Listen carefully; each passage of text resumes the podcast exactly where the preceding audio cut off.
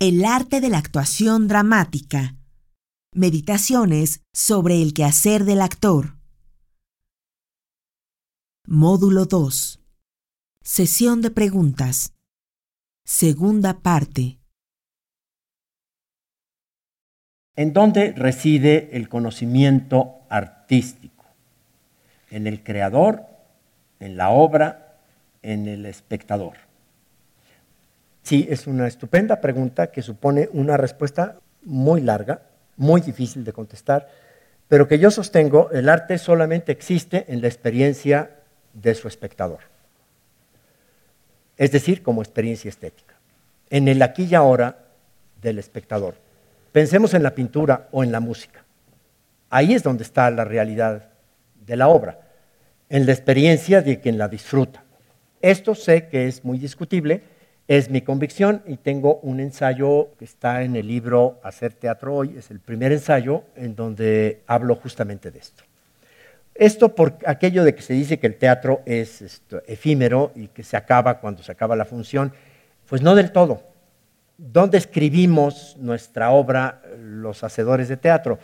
En el sistema nervioso del espectador, ahí se va, ahí está escrito, si es que se puede llamar a eso escribir pero ahí está impreso, en todo caso, queda impreso en el alma, en el, sistema nervioso, en la neurona del espectador. La relación dialéctica entre artista y obra es enormemente atendible y es uno de los puntos que trataremos adelante, porque yo digo que en el arte solo hay dos cosas reales, lo demás es especulación. Lo único real en el arte es el artista y la obra. Y los dos se dan el ser mutuamente. Es decir, no hay artista sin obra. Nadie es artista si no hay obra. Y la obra, pues, es lo que hizo el artista. Por lo tanto, quien sea Beethoven, probablemente el biógrafo se interese en quién fue como persona. En tanto artista, Beethoven es el que dice esa música que es Beethoven. Miguel Ángel es lo que esa escultura dice que es en tanto artista. Son las dos únicas cosas reales. Esto es muy claro en el compositor y la partitura, entre el poeta y el soneto, entre el pintor y el cuadro, el escultor y la escultura. Nada claro en el caso del actor. Porque en el caso del actor, el artista y la obra como realidad son la misma cosa. Por eso es que la estética se la complica con el actor ligado con lo que he venido diciendo, eso que llamamos conocimiento artístico, a la luz de la frónesis, no es la erudición sobre el arte. Alguien puede no saber una serie de datos sobre este asunto. Sin embargo, lo sabe porque lo experimenta. Ese saber del arte para mí es la experiencia estética. Es decir, el arte es algo que se experimenta y se conoce o se sabe en la medida en que se experimenta. Esto me lleva también a otra afirmación importante acerca de esta diferencia del conocimiento o del proceso epistemológico o del saber requerido. Porque yo insistiré siempre en que será muy importante que los actores aprendan a leer los textos con los que van a trabajar, aprendan a reflexionar, a analizar, a teorizar, a pensar, a conocer, a descubrir, a poner los textos en los contextos, etcétera, una serie de saberes indispensables. Sin embargo, en el momento de actuar, el actor no trabaja con datos. No sirven para nada los datos. No le sirve de nada este o aquel dato. En la preparación, aquel hacer que no es actuar, del que habla Stanislavski, aquel hacer indispensable, el actor se prepara. Sí, hay muchas cosas que en la preparación tienen que ver con su cultura o con su ciencia o con su proceder científico y con su conocimiento y reflexión teórica, etc. Pero en el momento de actuar, los datos no le sirven para nada. No son materia de la actuación. El actor no trabaja con datos si datos son nociones del conocimiento, del conocimiento de la Sofía que decía. No, el, actor trabaja con impresiones. Y las impresiones son la huella que las cosas dejan en el tejido. Stanislavski eso le va a llamar vivencia. Y Freud, huella némica. Con eso sí trabaja el actor. Por lo tanto, antes de intentar abordar la escena, pues tendrá que dotarse de un arsenal de impresiones de lo no vivido por él. Todo eso es lo que implica la tarea que llamamos hoy en día la dramaturgia del actor. Cómo eh, construye la sustancia prima de su hacer en tanto ese saber que está en lo vivido en las impresiones y cómo lo consigue respecto de lo no vivido por él. Ese es el gran problema. Pero la pregunta dice en este saber artístico, que yo entiendo entonces como esta experiencia estética, eh, ¿en dónde reside? ¿En el creador, en la obra o en el espectador? Y yo diría, depende la pregunta de la residencia de esta experiencia, pues siempre implica un sujeto. En algún momento puede ser el, creador. Si la obra es un bailarín, un cantante o un actor, pues también en la obra. Y desde luego, sobre todo, en el espectador. Hay en, en este movimiento entre tres que implica la experiencia artística, el creador, la obra y su espectador hay una trinidad que es donde reside la experiencia estética. Pero quisiera remitir también a un texto ya escrito por mí antes, porque a lo mejor precisa eh, la respuesta a la pregunta, y que está en el libro llamado Hacer Teatro Hoy, en un ensayo sobre la actualidad del teatro. La experiencia del arte es lo que llamamos vivencia estética solo puede ser actual, porque se trata ante todo de una experiencia sensible en la cual aquello que la obra es en tanto arte, es decir, en tanto expresión, solo expresa aquello que puede y quiere expresar si lo expresa en la escena mental y en el tejido vivo de aquel que solo puede experimentarla en el aquí y ahora vivo, irrepetible, único de la sensación y su consecuente posibilidad de conciencia. La verdad del teatro, aquel contenido que el significante refiere acerca de aquello que significa, sea como representación o no.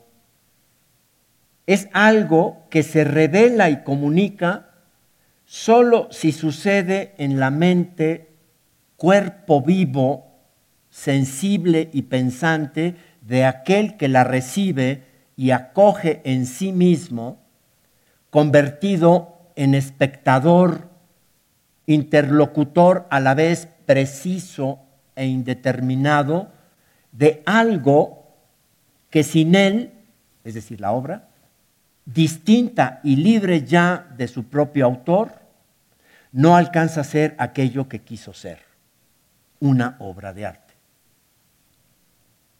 Es preciso aceptar que la verdad que busca el teatro es en realidad algo que se produce de un modo siempre distinto sobre un espectador siempre distinto. De aquí la historicidad de ese conocimiento artístico al que refiere la pregunta.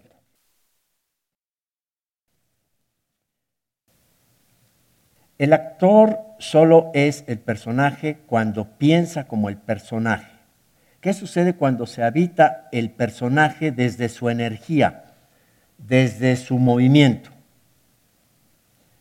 Bueno, aquí la primera respuesta para mí es, ¿de qué color son los ojos de Hamlet? Eh, Shakespeare se cuida mucho de decirnos cómo va vestido y de qué color, etc., pero nunca nos dice de qué color son los ojos de Hamlet. ¿De qué color son los ojos de Hamlet? Pues del color de los ojos del actor que lo representa. La pregunta entraña también cierto maniqueísmo, es decir, como si el pensar del personaje fuera distinto de su movimiento, como si ese pensar fuera otra cosa distinta de su energía. Es que entonces no estamos entendiendo qué queremos decir cuando decimos que el actor piensa aquel pensar que dota de existencia al personaje. Se piensa desde la energía. La energía es el pensamiento. El pensamiento no es otra cosa que energía. Se piensa desde su movimiento. Es que se nos ha ocurrido que pensar es otra cosa distinta que la acción. Lean el principio de Fausto. Pensar es actuar. Pensar es una acción. Y sobre todo ese pensar creador del actor, no el de especular o el de no sé qué tipo de meditación inmovilista. Respecto a esta pregunta también me gustaría leerles un aforismo que está en el libro de aforismos, que de paso les recomiendo, El espectáculo invisible, porque ahí están pues eh, de manera aforística estas convicciones de mi pasión de espectador de la actuación. En el aforismo 116 dice así, cuando se habla del reto mayor que supone una actuación de contenidos inconscientes, parece que se invita al actor a transitar más allá del texto, más allá de la evidencia, de los signos, hacia otra parte indecible pero resulta imposible. El actor que obedece a esa formulación solo consigue un comportamiento superconsciente, esquemático y psicoanalítico. Con frecuencia se olvida que tanto Stanislavski como Freud convergen en Saussure. La tarea del actor habita entre las fronteras del texto y su misterioso poder flota en la evidencia de los signos. El llamado actor vivencial, mejor que nadie, demuestra la certera afirmación de Lacan, según la cual el inconsciente es la condición de la lingüística, tanto como el lenguaje es la condición del inconsciente. ¿De quién? ¿Del actor o del personaje? De otro. Del único cuerpo vivo sobre el escenario. El cuerpo simbólico donde lo real se diferencia de la realidad. De un cadáver que habita la palabra viva o de un cuerpo viviente que enuncia un lenguaje cadaverizado de otro. No todo es carne, no todo es lenguaje.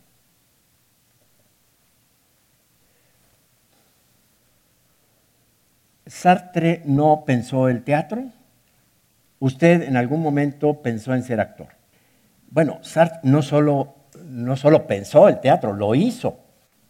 Es un gran dramaturgo eh, que hizo el teatro y que estaba apasionado por el teatro y que, lo escribió y lo pensó. Justamente yo creo que es a Sartre y en parte a Albert Camus a quienes habría que atribuir lo que no entendió Martin Esslin de Beckett, Genet y Adamov. Ellos sí propusieron un teatro del absurdo y lo practicaron y escribieron la dramaturgia del absurdo de la existencia o de la tentación de pensar el sinsentido de la existencia. Ese es el teatro realmente del absurdo. A lo que Martin Esslin llamó teatro del absurdo y que ya se volvió una etiqueta filológica, es algo que no entendió. Le llamó absurdo porque él no lo entendió. Pero justamente como lo cuenta en su tratado sobre este asunto, al parecer los, los condenados a muerte de San Quintín sí entendieron esperando a Godot, él no. Las reflexiones más luminosas de Sartre sobre el teatro y concretamente sobre los asuntos que aquí nos interesan, eh, justo los que planteaba la pregunta entre la ficción y la realidad, están en un libro prodigioso sobre Jean Genet que se llama Saint Genet, comediante y mártir, que es un, un tratado apasionante y exhaustivo sobre la figura de Genet en muchos órdenes, por supuesto como narrador, pero también como actor y también como, como dramaturgo. ¿Qué trabajo lo ha llevado a usted a una situación límite?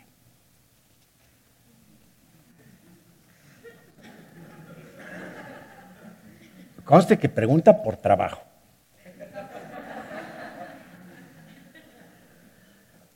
Yo lo respondería de esta manera. Yo no encuentro otra manera de hacer el teatro. Es decir, solo veo una posible manera de hacer el teatro. Que intento comunicar no solo a los actores, a todos aquellos con los que hago el teatro, porque además no se puede hacer teatro solo. Yo pienso que no hay más que una manera de hacer el teatro y si no, no vale la pena hacerlo. La única manera posible de hacer el teatro es enamorado. Si no estoy enamorado, no sale. Y lo que exige tampoco encuentra para qué. Eso quiere decir que eh, me enamoro y entonces hago teatro. ¿Y entonces qué pasa con los encargos? ¿No? Este, porque uno hace encargos, está uno en la vida profesional y los encargos son muy agradecibles. Entonces entiendo cuál es mi trabajo el mío y el de todos en el teatro, pienso, y el de los actores, sobre todo, porque pues ahí están los actores a la casa de los llamados y a veces de modo exagerado. Y difícilmente podrían sostener esto que estoy diciendo. Pero de lo que sí estoy seguro, al menos es mi punto de vista, es que nuestra tarea es la de seducirnos a nosotros mismos. Es decir, de pronto tengo que hacer esta obra, eh, me resulta opaca, no encuentro resortes, no sé cómo hacerlo. Entonces entiendo que mi trabajo consiste en seducirme hasta caer absolutamente seducido por ese trabajo y entonces puedo empezar. Cuando, mientras no lo consiga, pues todo se atora, no puedo. Es decir, volviendo a la pregunta, solo se puede hacer teatro en la situación límite.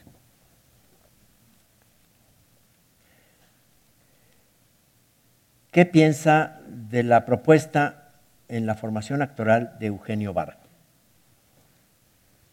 Admirable, pero admirable fundamentalmente porque es su camino. Es, es un gran maestro que abrió un camino y un camino claramente y autodefinidamente como alternativo, que viene en muchas, en muchas ocasiones del rechazo y de la vivencia de rechazado y por eso es enormemente original. Y luego fue caminando por rutas admirables y llenas de contenido, que son todas las que lo acercaron a lo que se ha dado en llamar el teatro antropológico. Pero a mí me importa más lo que él mismo cuenta de sí mismo, como su inicio en la vida del teatro, porque ahí dice cosas que son centrales y compartibles con todos. Barba dice que a él lo que lo llevó al teatro fue una intensa experiencia de soledad. Y tiene razón. Es la soledad la que nos empuja a buscar la comunidad, ser contenidos por la comunidad, porque eso sí es el teatro. El teatro es un arte colectivo, no se hace solos. El teatro pasa por eh, la condición de ser capaces de integrar una comunidad, de ser una comunidad. Por eso yo desconfío tanto de la eventualidad con la que se hace el teatro, de esos repartos absolutamente eventuales. Nos vemos ahorita y no nos volvemos a ver. Ahí qué progreso puede haber, qué tejido de lenguaje puede haber. Lo que está claro es que Lodín tiene un lenguaje propio. Es una comunidad. Él era un emigrante y el teatro fue su refugio. Porque, como dice Junger, el esa es la misión de la poesía en el mundo, ser el refugio antiaéreo, lo escriben los bombardeos. Uno se refugia bajo el techo de un poema. o del teatro. Pero su impulso nos lleva siempre a su hallazgo en la inspiración grotowskiana, del que habría que hablar mucho más. Pero también otra cosa que rescato de Barba y que me parece importante decir es que en su itinerario, digamos, en su respuesta distinta de la de Stanislavski, él sí dio un primer paso que define, que, aclara, que, que declara con enorme seguridad. Él empezó por la voz. Todos sus hallazgos y toda su manera de llegar a su propia estética comenzó trabajando la voz. Porque aquí hay una intuición fundamental. Esto también nos es propio a todos. Si el trabajo o la búsqueda del actor tiene que ver con el hallazgo de la propia voz que decíamos cuando hablamos de la música. Encontrar la propia voz. Más allá de llegar a las palabras o a los signos, simplemente el hallazgo de la propia voz. Y esto por la radical, sencilla y contundente razón de que no decimos cosas, somos eso que decimos. Esto, si alguien lo sabe, es el actor. Es el aliento, el aliento que viene de las entrañas. Eso es lo que somos. Y eso me parece eh, admirable, aleccionador y respetable de Barba, entre otras muchas cosas.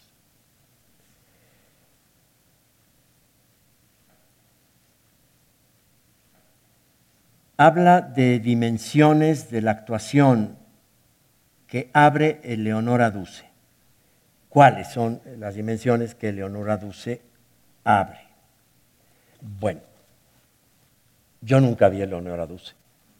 Sí hay, hay algunos testimonios, bueno, de la propia Duce, pero muy malos, pero de sus alumnos o de los seguidores de su manera de entender la actuación o de su o que aprendieron con ella, como es el caso de aquella Juana de Arco que filma Dreyer. Ahí, el genio de Dreyer para fotografiar la actuación y en esa actuación podemos aproximarnos de qué dimensiones está hablando. Para contestar, le doy la palabra a Eleonora Duce, de las pocas cosas que dejó escritas y que están escritas fundamentalmente en sus cartas, podemos encontrar este testimonio de qué piensa ella respecto a su trabajo o a por dónde caminó. Y entonces ella, resumiendo su itinerario o cómo lo consigue tematizar lo que hizo, dice muy sintéticamente, a través de la disciplina, con un incesante dominio de una misma y una entrega sin reservas de la propia persona y de su alma hasta convertirse en una conciencia capaz de conjurar desde su centro y en su viaje hacia lo más secreto de las cosas, no la realidad de la vida, sino el sueño. Me parece que esta expresión no tiene desperdicio este enigma del control y el abandono, que no pueden entenderse separados. Cuando el actor ha de controlar, controlar para abandonar y ha de abandonar, porque si no abandona, no controla y si no controla, no abandona. Es, es sabiduría. De esa disciplina habla pero también habla de la actuación como un despertar de la conciencia, que eso está también testimoniado por Stanislavski, cuando saliendo de aquella función del Teatro Mali, dijo que arribaba un despertar de la conciencia y que a partir de ahí se dio cuenta de que su pensar sobre el teatro era el pensar de un sonámbulo. Bueno, pues de alguna manera respondo a esta pregunta. Aquí hay dos que se relacionan o que yo entiendo relacionadas. Una primera lo plantea así. ¿Qué tanto permea la actuación en la vida cotidiana y cómo puede situarse en la categoría de arte? Y la otra dice, Para usted, ¿cuándo es que un actor se convierte en un artista?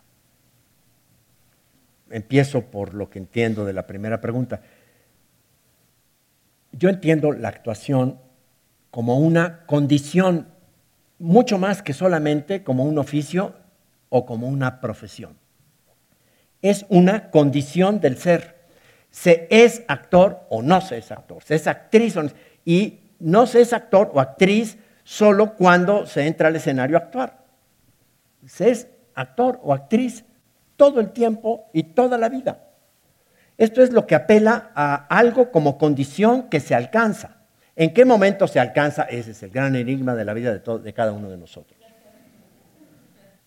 Pero no, no es actor o actriz el que actúa cuando actúa. Alguien es actor o actriz y cuando lo es, lo es todo el tiempo, todos los minutos del día. Cuando duerme, cuando come, cuando hace el amor, cuando camina, cuando siempre está siendo actor o actriz. Es muy distinto de un oficio o de una profesión. Eh, yo entiendo que alguien asume la muy respetable condición de dentista y está en el consultorio con su bata este, atendiendo eh, los dientes del prójimo. Esto, y sabe que es un dentista en el dominio de su profesión y se le agradecemos y le pagamos, etc. Pero, pero también pienso que se quita la bata y se acabó la consulta, se quita la bata y sale a la calle a caminar y es un señor, no es un dentista. Es una persona este, que tiene una vida y que, y que entre otras cosas es dentista. No, un actor no es eso. Un actor no deja de ser actor la sustancia de su arte eh, es su propia vida, es todo.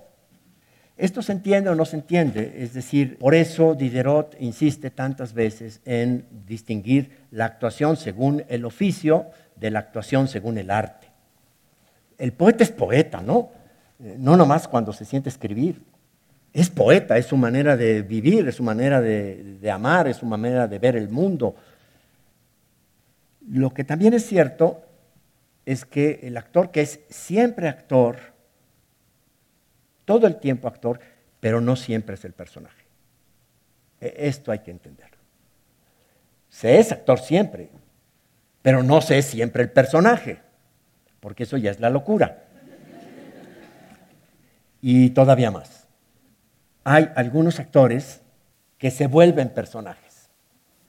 Y cuando el actor ya es personaje, ya no puede ser actor.